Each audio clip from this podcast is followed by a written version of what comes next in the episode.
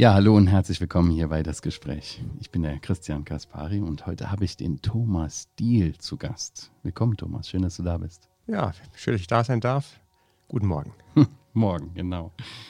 Thomas, du bist einer äh, unserer drei Evangelisten hier im, im Missionswerk. Ähm, was machst du so als Evangelist? Was muss man sich darunter vorstellen? Und kannst du auch noch ein bisschen mehr so über dich erzählen?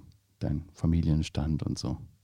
Leg mal los. Ja, erstmal als Evangelist verkündigt man die gute Botschaft der Bibel, dass Jesus Christus auf diese Erde gekommen ist, um Sünder selig zu machen. Mhm. Also die Hauptbotschaft. Und die verkündige ich sehr gerne. Zum Familienstand, ich bin verheiratet. Äh, Nochmal Rückfrage, ja. wie, wie, machst du das dann? Stellst du dich einfach auf die Straße oder was? In, welchem? In der Regel werde ich eingeladen von Gemeinden und die bereiten das alles vor für einen Abend oder auch nachmittags. Und dann ist so eine Predigt, dreiviertel Stunde bis Stunde, kommt darauf an, wie viel Zeit man mir gibt. Mit einem kleinen Vorprogramm, in der Regel von der Gemeinde veranstaltet. Mhm. Und danach gibt es eine Möglichkeit zum Gespräch, darüber nachzudenken, auch vielleicht zu beten gemeinsam, um das Leben mit Jesus festzumachen. Cool. Okay, jetzt zur Familie. Jetzt zur Familie. Ja, ich bin verheiratet seit 33 Jahren, habe vier erwachsene Kinder und fünf Enkelkinder, hab, wohne in Hessen, nahe Nordrhein-Westfalen, mhm. auch seit über 20 Jahren dort, gehe dort in eine christliche Brüdergemeinde. Das mag mal vielleicht genügen zu meiner Person. Okay, cool. Ja, äh, wir hatten die Heukebach Panoramatage in diesem Jahr 2019 und äh, du hast da auch einen Vortrag zum Thema Gebet gehalten. Ähm, und das ist auch unser Thema heute. Wir wollen über das Gebet sprechen, über Beten reden. Warum, wie, wo, wie oft macht man das und, und was passiert eigentlich, wenn Gott Gebet nicht erhört? Über diese Dinge wollen wir uns ein bisschen unterhalten in den nächsten Minuten. Und meine erste Frage an dich, Thomas, warum betest du überhaupt? Also Gott weiß ja eigentlich alles, ne? Hm. Ähm, und er ist allmächtig. Also wenn er etwas verändern möchte, dann kann er das ja einfach tun. Warum betest du also? Gut, es gibt erstens verschiedene Arten vom Beten. Mhm. Es gibt auch Dankgebete, wo man Gott dafür dankt, was er alles Gutes getan hat. Es gibt die Möglichkeit, Gott dadurch anzubeten, als den Schöpfer, aber auch als den, der seinen Sohn gegeben hat. Über Jesus Christus kann man beten, direkt zu ihm reden, auch für seinen Kreuzestod danken, dass er für mich gestorben ist am Kreuz. Also Dankgebete ist ein großes Thema. Mhm. Aber dann auch Nöte und Sorgen loswerden, dass man Probleme ihm schildert und sagt, bitte gib eine Lösung. Er fordert dazu sogar auf. Er sagt, werft alle eure Sorge auf mich. Und ich finde die Begründung so schön, denn er ist besorgt für euch. Wo steht das? In 1. Petrus 5. Mhm. Das ist ein, für mich ein sehr schöner Bibelvers, den kann man dann auch übersetzen. Ihm liegt an euch. Also wenn ich weiß, ich habe einen Vater im Himmel und mit einem Vater rede ich gerne, so wie Kinder mit seinem, ihrem Vater reden, so rede ich auch mit meinem himmlischen Vater und bringe meine Nöte und Sorgen. Er weiß natürlich alles, das stimmt. Anders wie ich als Vater von meinen Kindern nicht alles weiß. Aber dieser große Gott, der möchte gebeten werden. Mich haben so zwei Bibelverse sehr angesprochen oft. Eine steht in Johannes 15, dass wir ohne den Herrn Jesus nichts können. Und wenn ich das wirklich weiß, dann bitte ich ihn um Hilfe. Mhm. Also wenn mir wirklich ganz bewusst ist, ich bin auf seine Hilfe angewiesen, dann sage ich ihm das und noch ganz konkret, dass er mir in Situationen hilft, so wie auch jetzt bei diesem Gespräch. Mhm.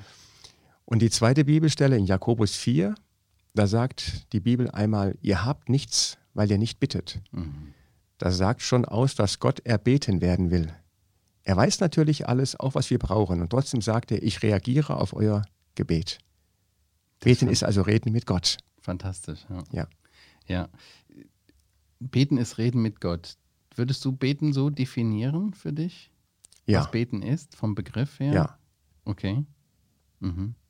Es ist ja dann auch irgendwie, wie du schon gerade gesagt hast, ein Ausdruck von, von Hilflosigkeit, ne? Wenn, du, wenn, wenn ich verstehe und weiß, dass ich ohne ihn nichts kann, also wir, wir machen ja schon viel ohne Gott, ne? Aber, aber, aber nichts, was irgendwie bleibenden Wert hat und was Erfüllung auch, auch bringt. Oder wie würdest du das sagen?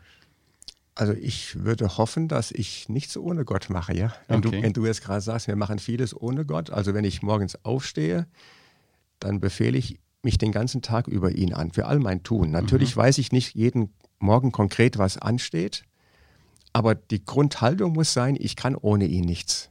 Und wenn ich ihm das morgens sage und dann wird er mir am Tag auch in jeder Situation eben beistehen. Und wenn ich Möglichkeit habe, vor so einer Situation, die über mich kommt, zu beten, dann mache ich das auch nochmal ganz kurz. Da muss man nicht groß die Augen schließen und die Hände falten. Man kann das auch einfach so in seinem Herzen tun, ohne die Stimme laut werden zu lassen. Mhm.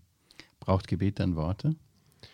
Gebet braucht keine Worte, also ich muss es nicht ausdrücken mit durch meinen Mund, aber in meinen Gedanken schon. Da braucht es schon Worte. In Gedanken schon. Okay. Also du sagst, man muss es nicht aussprechen, hörbar, aber in Gedanken schon irgendwie formulieren. Ja. Wobei das, ja genau, wobei das Normale sicherlich das Aussprechen ist. Also ich meine, dass man sich dann besser konzentrieren kann. Mhm. Es gibt auch gemeinsame Gebete, das ist ja nicht das Thema jetzt, sondern das einzelne persönliche Gebet. Aber sonst ähm, bete ich auch sehr häufig, wenn keiner mir zuhört und dann bete ich ganz einfach in meinen Gedanken. Mhm. Zum Beispiel beim Autofahren, ja. Aber das finde ich, ich persönlich eher sehr herausfordernd, weil äh, meine Gedanken dann eher dazu geneigt sind, auch abzuschweifen. Als wenn ich etwa, wenn ich laut spreche.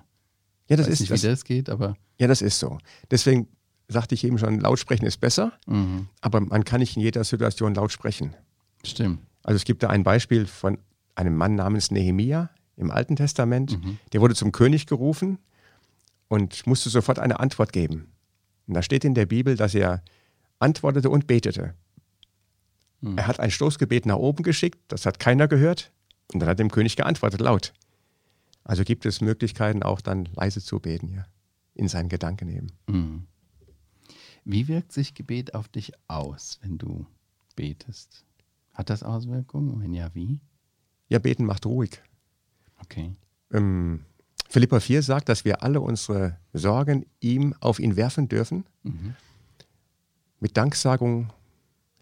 Und dann die Antwort ist, der Friede Gottes, der allen Verstand übersteigt, wird eure Herzen und euren Sinn bewahren in Christus Jesus. Also Gebet bewirkt, dass in mein Herz Frieden einkehrt. Mhm. Wenn ich weiß, ich habe meine Last losgeworden, ich habe sie abgegeben, dann macht das mich ruhig.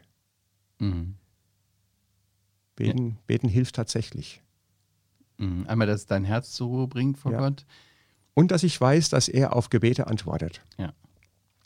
Nicht, im, den nicht Glauben, immer, meinst du? Ja, auch, genau. Mhm. Er antwortet aber auch nicht immer so, wie ich mir das erhoffe. Mhm. Er ist kein Kaugummiautomat, ja, in dem man Geld reinschmeißt und dreht rum und dann hat man eben das Kaugummi unten. Aber er antwortet. Das weiß ich. Eine Antwort ist eben Frieden ins Herz. Das ist auch eine Antwort. Aber hat das nicht auch was, wenn du sagst, er ist kein Kaugummiautomat, also so ein Gebetsautomat, ich sage, das möchte ich haben und dann erwarte ich das auch. Ähm, wie würdest du das unterscheiden? Also ich meine, du hast ja eine Erwartungshaltung, wenn du ihn bittest, oder? Klar. Aber nicht, dass, dass, dass du jetzt weißt, was das Ergebnis ist. Du tust Na, 10 ich Cent hab- oben rein und kriegst unten Kaugummi raus. Ja, man darf, man darf schon wie ein Kind zum Vater eben sagen, ich hätte das gerne. Und Mhm. Ich glaube, das Gebetsleben des Herrn Jesus Christus selbst ist ein gutes Vorbild. Als er da im Garten Gethsemane war, hat er gebetet, dein Wille geschehe und das möchte ich für mich auch tun. Selbst wenn ich bete, dass ich immer im Hintergedanken habe, Herr, dein Wille soll aber geschehen, nicht meiner. Mhm. Anliegen vorbringen, ganz konkret. Ich hatte einen guten Freund, der war krebskrank, da betet man natürlich, Herr, heile ihn. Und Gott hat es anders gewollt. Mhm. Und dann immer zu beten, Herr, aber dein Wille ist der beste Wille. Das ist Vertrauen eben zu seinem himmlischen Vater, Mhm. die sich dann auch im Gebet ausdrückt. Äh, zum Punkt Veränderung äh, fällt mir mal ein, ähm, ähm, Mose, wie er in die Gegenwart Gottes, äh, in der Gegenwart Gottes war und dann zum Volk runterkam und die konnten ihn nicht angucken, weil er so, so leuchtete. Gebet verändert, weil wir auch in die Gegenwart Gottes treten. Würdest du das unterstreichen? Ja. Dass es auch uns persönlich ändert, dass Ja, es genau. uns verändert, dass es uns Christus ähnlicher macht. Vom Denken, Hm. vom Reden. Gebet verändert den Beter, das kann man sagen. Okay. Ja, Ja. das ist ein cooler Spruch. Hm. Gebet ändert, Verändert den Beter. verändert den Beter. Okay. Noch ein gutes Beispiel ist die Hannah, die Mutter Samuels. Ja.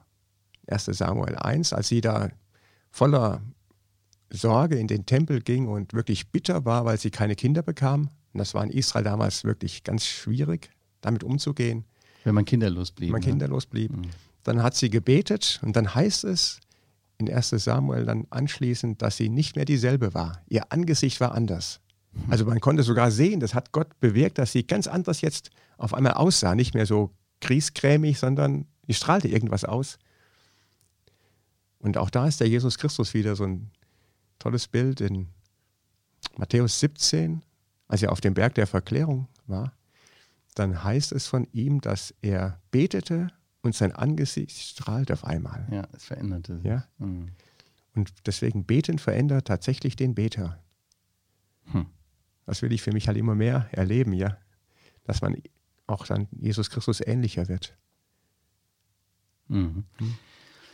Ähm, hast du feste Zeiten, wenn du betest? Bestimmte Orte, wenn du betest? Die habe ich schon, also morgens nach dem Frühstück, dann nehme ich mir sehr lange Zeit, für eine stille Zeit eben. Da bin ich in meinem Büro und meine Frau weiß auch, dass dann kein Telefon durchgestellt wird oder sowas. Dann habe ich eben meine Zeit mit Gott alleine. Die habe ich jeden Morgen und dann, wenn ich halt Zeit finde, so tagsüber schon, aber regelmäßig jeden Morgen. Und abends dann auch noch vorm Bett gehen natürlich, dann mit meiner Frau gemeinsam. Mhm. Hm. Gi- Gibst du dann eine Empfehlung, äh, wie viel man beten sollte? Hm. Eine Empfehlung, wie viel oder wie lange? Ja, wie lange und wie viel? Also ich würde empfehlen, jedem morgens den Tag zu beginnen mit Gebet und Bibellesen. Mhm. Wir haben das Bibellesen nicht als Thema jetzt, aber das gehört zusammen. Mhm. Beten ohne Gottes Wort bringt nichts und genauso umgekehrt. Ja, es, gehört, es gehört zusammen. Das, äh, du behauptest das so? Ja. Nix? Ja, Wie dann wirst, du dann wirst du mystisch, wenn du Gottes Wort nicht mehr zu dir reden lässt. Wenn du die Bibel nicht mehr liest, wo Gott zu dir ganz konkret redet, dann kommst du auf seltsame Ideen. Mhm. Und ansonsten, wenn du nur Bibel liest und nicht betest, dann wird dein Herz nicht berührt. Okay. Ja, deswegen meine ich, gehört es zusammen. Aber bei der Frage, wie oft, und ja, da würde ich schon die Empfehlung geben, jeden Morgen. Es gibt in der Bibel sehr viele Männer Gottes, die den Tag begonnen haben mit Gebet. Mhm. Der Daniel hat dreimal am Tag gebetet. Das kann, können die wenigsten, die haben eben Arbeitszeit. Das ist dann schwierig umzusetzen. Aber so, wenn es eben geht, nach oben beten. Mhm. Zeit nutzen. Besser zu verbringen, als auf YouTube irgendwas sich anzuschauen. Mhm. Aber Gebet ist ja, ist, ja, ist ja eine Beziehungspflege auch zum himmlischen Vater, zum Herrn Jesus. Und ähm, also ich finde es immer schwierig. Ich, ich finde find es hilfreich, zum Beispiel mit meiner Frau, wenn ich sage, okay, Dienstagabend haben wir Eheabend, dann reden wir ausgiebig miteinander. Das ist gut, wenn wir so eine Zeit haben. Aber manchmal kommt es auch einfach anders. Also es ist ja nichts Sklavisches, wo ich mich dran halte. Ich meine, es ist sehr gut, ein guter Rat, morgens zu beten, diese Zeit zu haben, aber wenn es mal nicht gelingt, aus welchen Gründen auch immer, ist auch nicht schlimm, ne? Also es ist kein Gesetz. Nein, es ist kein Gesetz, sicherlich nicht. Aber die Frage ist, was mich hindert zu beten. Mhm. Ähm, Ich habe das bei mir gemerkt, wenn den ganzen Tag über Aktion an ist. Du bist auf einer Freizeit von morgens bis abends beschäftigt und dann fragst du dich, wie kannst du deine Zeit am besten zusammenbündeln? Wo kannst du sparen an Zeit? Und leider ist das oft so, dass man dann Gebetszeit kürzt. Mhm. Und ich glaube, dass das ein Riesenfehler ist. Luther soll einmal gesagt haben, er hat einen ganzen Tag lang sehr viel zu arbeiten und da könne er sich nicht erlauben, morgens nicht mindestens drei Stunden zu beten. Ich bete jetzt keine drei Stunden, ja. Aber das zeigt schon, wenn ich meinen Tag wirklich gut erledigen will, auch mit viel Aktion, darf ich nicht an der Gebetszeit Mhm. reduzieren. Also meine ich für mein Leben und ich kann das nur als Rat so weitergeben. Mhm. Jemand hat mir mal gesagt, ähm, Gebet ist nie umsonst, die Zeit ist nie vergeudet. Ja, das ist gut. Würde ich voll unterstreichen. Okay. Hm? Ähm, Gerade haben wir darüber gesprochen, über Gebet, dass, dass ähm, im Gebet wir unser Herz dem Gott öffnen und, und zu ihm sprechen und er antwortet durch sein Wort. Würdest du sagen, ähm, Gott redet nicht durch, Ge also im Gebet zu mir? Doch, er gibt mir schon mal Gedanken dann, Mhm. ja. Aber ich glaube, der hat sich auch in seinem Wort offenbart und vielleicht erinnert er mich dann an eine Bibelstelle. Aber bei konkreten Situationen, dass er mir irgendeinen Gedanken gibt, macht das so, wo Gott tatsächlich antwortet. Also ich bin ja so kein Freund vom redenden Beten oder Gebetshören, irgendwie sowas Seltsames, was es heute so gibt. Was bedeutet das? Oder was also wenn man meint, man so. Also das hörende Gebet. Ja. Dass als, Gott irgendwie. Als, als ob äh, Gott dann, wenn man offen ist, so wie so ein, wie so ein Metier, Medium offen ist für irgendwelches Reden. Also ich glaube, das ist sehr mystisch. Mhm. Gott ist schon konkret und Gerade weil uns das auch schwerfällt, irgendwie Ja. zu unterscheiden, was ist eigentlich in unserem Herzen und was kommt wirklich was von kommt Gott. wirklich ne? von Gott. Ist Also das jetzt ich- eine fixe Idee, die ich Ja. habe oder irgendein Eindruck oder Ja. sowas? Oder ist es wirklich Gottes Reden? Primär tut er das einfach Ja. durch sein Wort. Ne? Ja. Mhm. Deswegen sagst du, gehört für dich äh, das unbedingt zusammen, Ja. dass man betet und auch Gottes Wort Ja. liest und sich dass man auch in, in, in Antworten Gottes dann merkt, das stimmt mit dem Wort Gottes überein. Mhm. Also Mhm. er wird mir nicht eine persönliche Antwort geben, die seinem Wort widerspricht, ja? Das wäre seltsamer Gott. Mhm. Hm? Für was betest du? Für alles. Ich bete für alles. Ich rede wirklich alles mit ihm. Alle Cool. meine Nöten, Sorgen, Mhm. was ich habe, was mich bewegt, große Dinge, kleine Dinge, alles. Ja. Kinder, Familie, Gemeinde, Missionswerk, persönliche Anliegen. Ja, mein ganzes Leben teile ich so. Das meine ich eben, drückt das Wort Gemeinschaft halt gut aus. Mhm. Man zusammen etwas hat. Wie merkst du, Thomas, dass Gott Gebet beantwortet? Dem er Lösungen schickt, Mhm. indem er mich Wege weist. So ein Beispiel, wenn man betet darum, dass der Herr einem deutlich macht, was man machen soll, dann schickt er unerwartete Begegnungen. Dass ich beim Missionswerk Heugelbach bin, das war aufgrund einer Beerdigung, wo ein Bruder vom Vorstand dabei war und mich nachher fragte, könntest du dir vorstellen, bei Heugelbach zu evangelisieren? Und das war überhaupt von keinem von uns beiden geplant. Ja, ja. Auch Also, ungewöhnlich. Ja, wo man einfach sagt, Herr, das ist der Weg, und dann geht man diesen Weg. Mhm. Ja. Und auch, auch eine Antwort Gottes, wenn er seinen Frieden in dein Herz gibt. ne? Ja, genau. Was du am Anfang gesagt haben am Anfang drüber gesprochen, jawohl. Mhm. Eine Antwort kann natürlich auch Nein sein. Das darf man nicht vergessen. Ist ja auch eine Antwort, wie so ein Vater seinem Kind auch schon mal Nein sagt, wenn er meint, das wäre nicht gut. Mhm. Ich glaube, wichtig ist beim Beten auch das Grundvertrauen zu haben, dass der himmlische Vater alles gut macht. Mhm. Und dann kann man auch ein Nein akzeptieren. Mhm. Ja. Was ist für, für dich erfolgreiches Gebet oder diesen Begriff siegreiches Gebet? Hört man auch schon mal. Gibt es? Also ich weiß jetzt nicht, was der Autor mit siegreichem Gebet meint. Wenn er damit meint, dass man nicht innerlich kaputt geht, weil man mit den Sorgen überlastet ist, dann hat man die Sorgen überwunden, ist Sieger darüber geworden, dann ja. Mhm. Aber ich tue mich mit dem Begriff schwer, weil ich nicht weiß, was dahinter steckt. Mhm.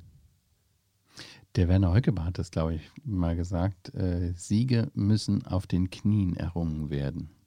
Kennst du den Spruch von ihm? Ja. Dann meint er natürlich damit, dass Widerstand auch von Seiten des Teufels, zum Beispiel bei einer Evangelisation, Mhm. überwunden wird durch Gebet. Jeder, der, so wie ich, in der Öffentlichkeit das Wort Gottes predige, hat damit zu kämpfen, dass der Teufel Widerstand leistet. Mhm. Er möchte niemandem einfach freiwillig aus seinem Umfeld weglassen, aus seinem Bereich. Und er setzt alles daran, auch den Verkündiger eben mundtot zu machen. Mhm. Oder die Stunde, die man predigen soll, anders ablaufen, lassen, zu stören, durch Leute auch vielleicht, die hineinkommen. Und das ist schon wichtig, dass man dafür betet. Das ist vielleicht so, dass Siege auf dem Knien errungen werden dann. Mhm. Obwohl es, man kann auch beten, ohne zu knien. Das ist mal als Handbemerkung, ja. Mhm. Eine gute Haltung ist sicherlich zu knien. Man drückt damit nochmal seine Abhängigkeit aus, seine Niedrigkeit gegenüber Gott, dem Hohen. Aber man darf auch im Stehen beten oder im Sitzen. Ja, das soll man nicht vergessen. Ich habe mehr gebetet im Sitzen oder im Stehen als im, auf dem Knien, ja. Manche liegen auch Ja, Bauch links. das habe ich noch nie gemacht. Hm? Ja, je mehr wir beten, desto eher antwortet Gott, äh, habe ich manchmal den Eindruck. Ähm, wenn es um Gebetsaufrufe oder so 24-Stunden-Gebete geht. Ähm, wie denkst du darüber? Also, dass die Menge es irgendwie macht. Gott hat eigentlich noch nie etwas abhängig gemacht von der Menge. Also bei Noah zum Beispiel waren acht Leute in der Arche und der Rest davor, da hat nicht die Menge recht gehabt. Und die, natürlich ist es schön, wenn viele für eine Sache beten. Als der Petrus gefangen war in Apostelgeschichte 12, da hat die Gemeinde anhaltend gebetet, da waren also alle dabei, haben gebetet. Ich bin deswegen sehr ein Befürworter der. Wir waren dann ganz Gebets überrascht, dass Gott das Gebet ja. erhört hat. Ne? Ja, ich bin aber schon ein Befürworter, dass die Gebetsstunden der Gemeinden auch besucht werden, dass okay. man sie nicht fallen lässt. Das ist, da liegt schon ein Segen drauf. Die ersten Christen verharrten auch in den Gebeten, sagt Apostelgeschichte 2, 42. Aber dass man jetzt meint, man müsse eine ganze Nacht durchbeten, abwechselnd so beten, mag vielleicht mal so sein. Ich weiß nicht, ob das Gott das will. Hm. Ich weiß es nicht. Hm. Gerade hast du gesagt, äh, Gebetsstunden, gemeinsames Gebet ist auch eine wichtige Sache. Gott legt da ja auch besonderen Segen drauf, wenn ja. man als Gemeinde zusammen betet. Ne? Ja. Ähm, wie kann man da so eine gemeinsame Gebetszeit verbessern? Also nicht nur in der Gemeinde, auch in Familien, in Ehen. Wir haben jetzt viel über das persönliche Gebet gesprochen. Vielleicht können wir da ein bisschen drüber reden. Mhm. Gut, in der, in der Ehe, eine Ehe funktioniert gut, wenn man auch zusammen betet. Ich denke oft, wenn Ehegatten sich streiten und man hat aber abends eine gefeste Gebetszeit mit dem Ehepartner, dann kann man nicht im Streit beten, ja. Nee, also muss der, muss der Streit vorher irgendwie beigelegt werden, damit man gemeinsam beten kann. Abgesehen davon hört Gott ja noch nicht, sagt ja. er zumindest zu uns Männern. Ne? Ja, genau. Wenn er heilige Hände aufheben soll und im Streit mit seiner Frau ist, dann ja, funktioniert das, das, nicht. Das funktioniert gar nicht, nein. Hast du auch schon die Erfahrung gemacht? Ja, klar. Oder streitest du dich nie Ach, wieder? Natürlich, aber wir streiten nicht. Ja, man hat schon mal Wortwechsel mhm. oder ist ein bisschen sauer, weil einer was nicht so gemacht hat, wie man sich erwartet. Es gibt schon Gründe für nicht erhörtes Gebet. Das ist ein Punkt eben, wenn wir Männer unsere Frauen schlecht behandeln in der Ehe. Also gemeinsames Gebet als, als Ehegatten sollte man unbedingt pflegen. Ich kenne eine, eine Ehe, die mittlerweile in Trennung lebt. Die Frau, Christin, wollte beten, der Mann auch Christen, hat es abgelehnt von Anfang an. Mittlerweile sind sie beide nicht mehr zusammen. Hm. Ein Grund ist sicherlich auch fehlendes Gebetsleben. Ich glaube schon, dass man sagen kann, dass wenn Ehen scheitern, sie kein gemeinsames Gebetsleben kennen. Das glaube ich schon aber auch in der Familie mit Kindern natürlich. Kinder müssen wissen, die Eltern beten für sie. Hm. Und Kinder müssen auch herangeführt lernen zum Beten. Und da ist so ein gemeinsames Gebet gut. Ja, und Gebetsstunde in der Gemeinde auf jeden Fall. Matthäus 18 legt Gott sehr starken Segen auf Gebet, gemeinsames Gebet als Gemeinde. Deswegen kann ich leider nicht nachempfinden, dass manche Gemeinden das abgeschafft haben zugunsten von Hauskreisen oder sowas. Ich verstehe es nicht. Mhm. Dass es gar keine Gebetszeit mehr gibt als ja, Gemeinde, meinst ja, du? Mhm. Ja. Mhm. mhm. Finde ich sehr schade. Und ich würde einfach dazu aufrufen, dass man da wieder als Gemeinde zusammen betet. Mhm. mhm. Jemand hat das mal gesagt, äh, mir gesagt, weißt du, Christian, äh, eine Gemeinde lernst du am besten kennen, wenn du in die Gebetsstunde gehst. Das, da zeigt sich auch, äh, sind, die, sind die Leute wirklich äh, dabei und haben sie ein Anliegen. Gebetsstunde ist der geistliche Gradmesser einer Gemeinde, könnte man sagen. Ja. Ja, das ist tatsächlich so. Wenn da nur irgendwie von 100 Leuten nur fünf da sind, dann ist irgendwie ist faul. Schieflage. Ja. du kannst tolle Aktionen machen, aber wenn du nicht betest, dann führt es meistens so nicht viel. Ne? Ja, das, man hat einen falschen Schwerpunkt. Man mhm. wird lieber aktiv, anstatt erstmal zu beten. Mhm. Deswegen sage ich gerne, jede Aktion muss mit Gebet gewinnen. Thomas, was sind Gründe, wenn Gott nicht eingreift, also ein Gebet nicht beantwortet? Ein bisschen hast du schon angedeutet, so wie ein Vater sein Kind auch nicht jeden Wunsch erfüllt und auch schon mal Nein sagt. Ähm, ja, was gibt es noch für? Es gibt ganz viele Gründe, warum Gott nicht hört. Also eins ist zum Beispiel, wenn ich Sünden in meinem Leben dulde. Also ich, mir, ist, mir ist eine Sünde bewusst. Hm aber ich mache das weiter und bekenne die Schuld nicht. Und dann will ich aber von Gott etwas haben. Auf der einen Seite überdreht ich seine Gebote ganz offenkundig und das ist mir egal. Und dann sage ich, aber jetzt will ich aber gerne von dir was haben. Und dann sagt Gott, erst, erst musst du dein Leben mit mir in Ordnung bringen. Ja? Gott kann natürlich in seiner Gnade antworten. Aber da liegt kein Segen aus so einem Gebet. Oder wenn ich selbst unversöhnlich bin, in, in Streit mit jemandem lebe. Die Bibel sagt, ähm, wenn ich als Kind Gottes mit einem anderen Kind Gottes im Streit lebe, hm. und dann wird der Vater auch nicht auf meine Bitten hören, ja, dann bring das erst mit deinem Bruder in Ordnung. Und dann werde ich auch wieder hören auf dein Gebet. Also es gibt schon mehrere Gründe, warum Gott tatsächlich nicht Gebete erhört. Mhm. Aber das könnte man einem anderen schlecht sagen. Da muss jeder für sich selbst entscheiden, was in deinem Leben schief. Ein Punkt war eben auch mit der Ehe, wenn es da nicht gut läuft, dann hast du vielleicht ein Proforma-Gebet, mhm. aber du merkst selbst, das ist doch nichts mehr. Das kommt nicht an. Ne? Das ist nicht aus deinem Herzen. Mhm. Mhm. Anderer Punkt ist, ist Habsucht, hindert zum Beten. Okay. Ja, Habsucht ist ja ein Thema, wo man eigentlich überhaupt gar nicht so drüber spricht. Ja, ne? aber Heute, klar, den, bei den Christen sowieso nicht, ja. aber das ist, jetzt mit ist, einem Grinsen, wie, aber, das musst du näher erklären. Aber es in der Bibel ein sehr starkes Thema ist und wir sind schon alle in Gefahr, auch das Geld zu lieben und deswegen redet man nicht gern darüber. Also äh, Habsucht ist ja eigentlich die Sucht, etwas haben zu wollen. Jawohl, das gilt für ärmere Leute und auch für reiche Leute. Das ist jetzt nicht beschränkt auf, auf Millionäre, ja. Mhm. Die Bibel sagt, das ist Götzendienst. Das ist schon krass. Das, das ist schon krass. Und wenn du Götzendiener bist, brauchst du nicht beten, ja. Da musst du erstmal deinen Götzendienst beenden. Mhm. Ja, also in, in, vielleicht äh, fällt uns das auch schwer oder ist uns das nicht bewusst, weil wir in so einer materialistischen Welt leben, ja. die so geprägt ist davon, Dinge haben zu wollen und das ja auch, sehr, auch irgendwie leisten zu meinen, man hat ein Recht darauf. Ja.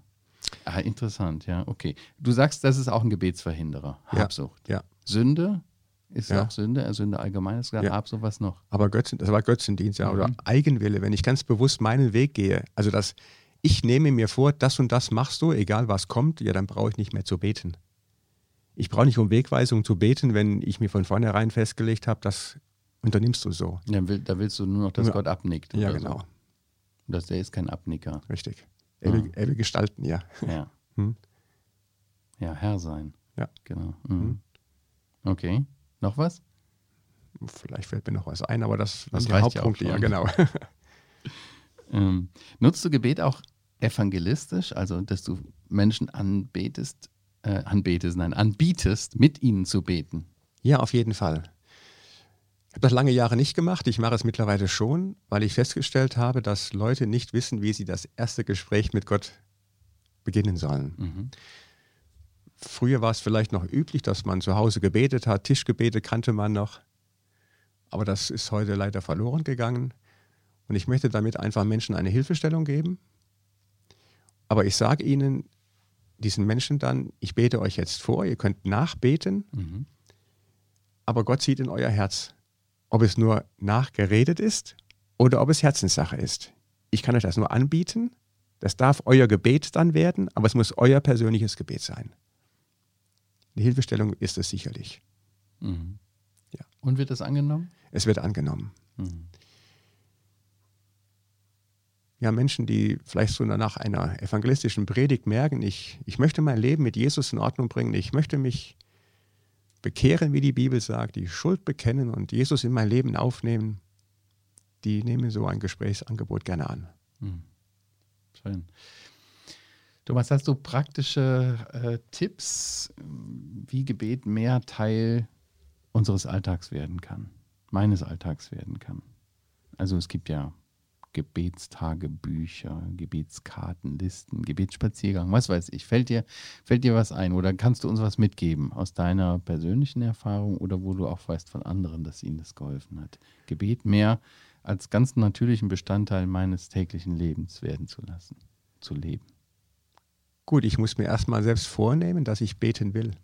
Also, dass ich merke, ich brauche das Gebet, ich bin abhängig von meinem himmlischen Vater oder von dem Herrn Jesus Christus. Damit fängt es eigentlich an und ich glaube, damit haben wir manchmal schon Mühe, weil wir doch meinen, wir könnten vieles selbst erledigen und die großen Probleme, na, die müssen wir abgeben. Das Kleine schaffen mhm. wir schon selbst.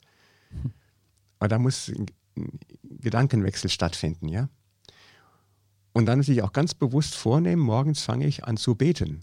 Also wenn ich Mühe habe, die Morgenzeit zu nutzen. Fünf Minuten muss ich mir einfach vornehmen. Dann muss ich den Wecker mal zehn Minuten vorher stellen und wenn ich den Wecker mir auf den Schrank stelle, der rappelt, bis ich aufstehe, ja. Dann muss ich auf. Manchen fällt das ja sehr schwer, anderen mhm. vielleicht nicht so. Also den Tag schon mal so mit Gebet zu, Be Gebet zu beginnen und dann den ganzen Tag über, wenn ich Gemeinschaft pflege möchte, dann, dann kommt das auch. Dann habe ich die Möglichkeit. Unser Herr, der will Gemeinschaft. Bei ihm liegt es nie. Mhm. Immer nur an mir selbst. Natürlich gibt es auch solche Hilfen, wenn ich höre von Problemen, die ich nicht vergessen möchte, die ich immer wieder vorbringen möchte im Gebet, dann kann man sie notieren. Mhm. So eine Liste machen, Gebetsliste, damit man nichts vergisst. Aber dann darf es auch nicht abgehakt werden, so gedanklich, ja, hast das gemacht, das gemacht, das gemacht, das gemacht, sondern es muss auch deine Herzenssache sein, ja. dass ich wirklich ganz konkret für, dieses, für diesen Punkt oder diese Person bete. Mhm, aber es kann eine gute Hilfe sein. Es kann eine Hilfe sein, ja. Ja, das erlebe ich auch so, dass man, dass ich ähm, mir das auch so eingeteilt habe von den Tagen her. Man kann nicht immer für alles beten. Mhm.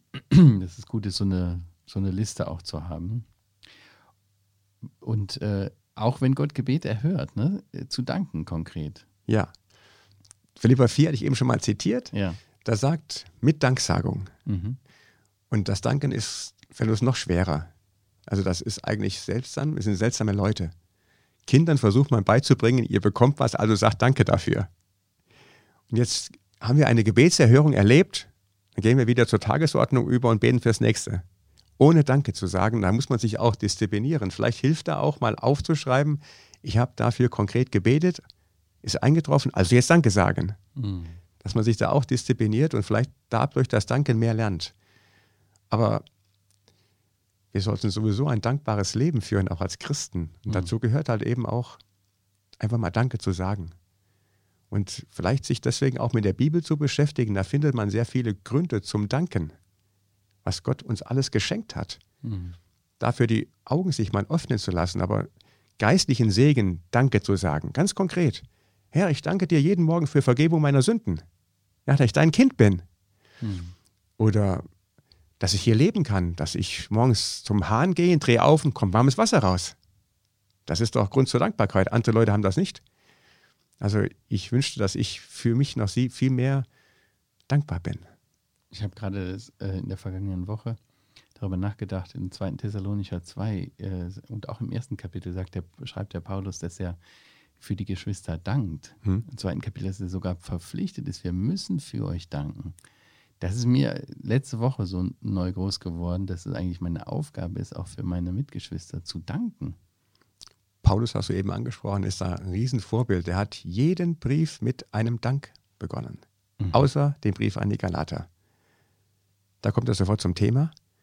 Aber sonst in allen Briefen fängt er mit Dank an. Selbst im Korintherbrief, wo ganz viele Missstände in der Gemeinde waren, dankt er erst.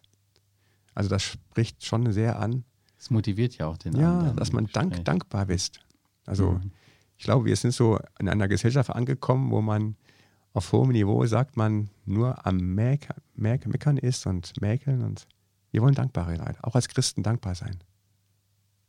Das drückt sich eben Gebet dann aus. Schön. Hast du noch gute Büchertipps zum Thema für unsere Hörer, die sich näher mit dem Thema Gebet beschäftigen wollen? Oh, jetzt bin ich aber überfragt. Es gibt ein Buch von Wolfgang Bühne. Das Gebetsleben Jesu. Das Gebetsleben Jesu. Ja, sehr gut. Gibt es auch als Hörbuch. Das ist sehr gut. Ja. Da dann gibt es sich von mit dem Herrn im Lukas-Evangelium. Ja. Nimmt da die ganzen. Genau. Ja, sehr gut. Dann gibt es von Benedikt Peters eins, Lehre uns beten. Mhm. Von Ole Hallesby vom Beten. Der Klassiker. Der Klassiker. Also die fallen mir jetzt gerade so spontan ein. Cool. Eins, eins von denen, was dir geholfen hat oder dich beeindruckt hat? Ja, von Wolfgang Bühne, das hat mich sehr beeindruckt. Das nutze mhm. ich auch gerne als Predigtthema dann schon mal um das weiterzugeben.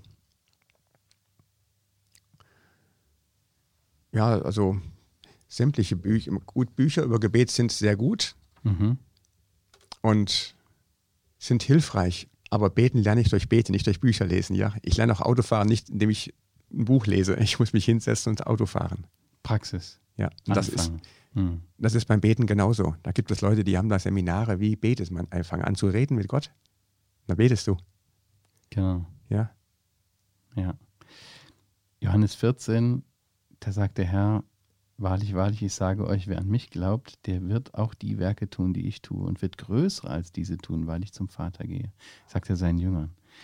Und was ihr bittet werdet in meinem Namen, das werde ich tun, damit der Vater verherrlicht wird im Sohn. Wenn ihr mich etwas bittet werdet in meinem Namen, so werde ich es tun. Das ist eigentlich ein, ein Blankoscheck des Herrn, ne? Ja, wobei die Bedingung ist in meinem Namen. Ja. Was heißt das? In meinem Namen übereinstimmt mit seinen Gedanken, würde ich sagen. Mhm. Ganz, ganz kurz einfach formuliert. In seinem Also, Sinn. Wie bitte? Wie bitte? In seinem Sinn. In seinem. Sinn, ja. Also das heißt nicht, dass wir jedes Gebet äh, enden müssen, Herr, ich bete dich in, in deinem Namen. Das, Das macht das nicht zu seinem Floskel Namen beten. Das Ja, ist eine genau. Floskel, aber es, und deswegen braucht es eben auch die Bibel. Ja, ich kann nicht in seinem Namen für etwas beten, was der Bibel widerspricht. Mhm. Und deswegen meine ich immer, es gehört zusammen. Aber trotzdem will ich einfach Mut machen, für alles zu beten, auch wenn es nicht in seinem Namen jetzt mal ist. Ja? Und wenn es in seinem Namen ist, dann hört er darauf. Er hört es. Das ist ein Unterschied. Mhm. Wenn man immer überlegt, Herr, ist das jetzt in deinem Namen, dann betet man nachher gar nicht mehr. Mhm. Dann ist man nur mit diesen Gedanken beschäftigt. Aber wenn man sein Leben mit dem Herrn Jesus führt und wie zwei Freunde miteinander lebt, dann lernt man ihn besser kennen. Und man, gerade das Beispiel mit dem Freund, man weiß nachher, wie er denkt. Und so soll das bei dem Herrn Jesus eigentlich auch sein. So ein gemeinsames Leben mit ihm. Das ist großartig. Schön. Das war ein gutes Schluss, Schlusswort. Vielen Dank, Thomas, dass du hier äh, bei uns warst. Euch auch vielen Dank fürs Zuhören. Die äh, Links zu den Büchern findet ihr in den Show Notes, über die wir gesprochen haben. Du gibst uns die Infos noch, ne? Und wenn euch das Gespräch gefällt, dann empfehlt uns gerne weiter und hinterlasst eine Bewertung auf iTunes. Wir freuen uns auch von euch zu hören, sei es Lob, Kritik, Fragen oder andere Ideen.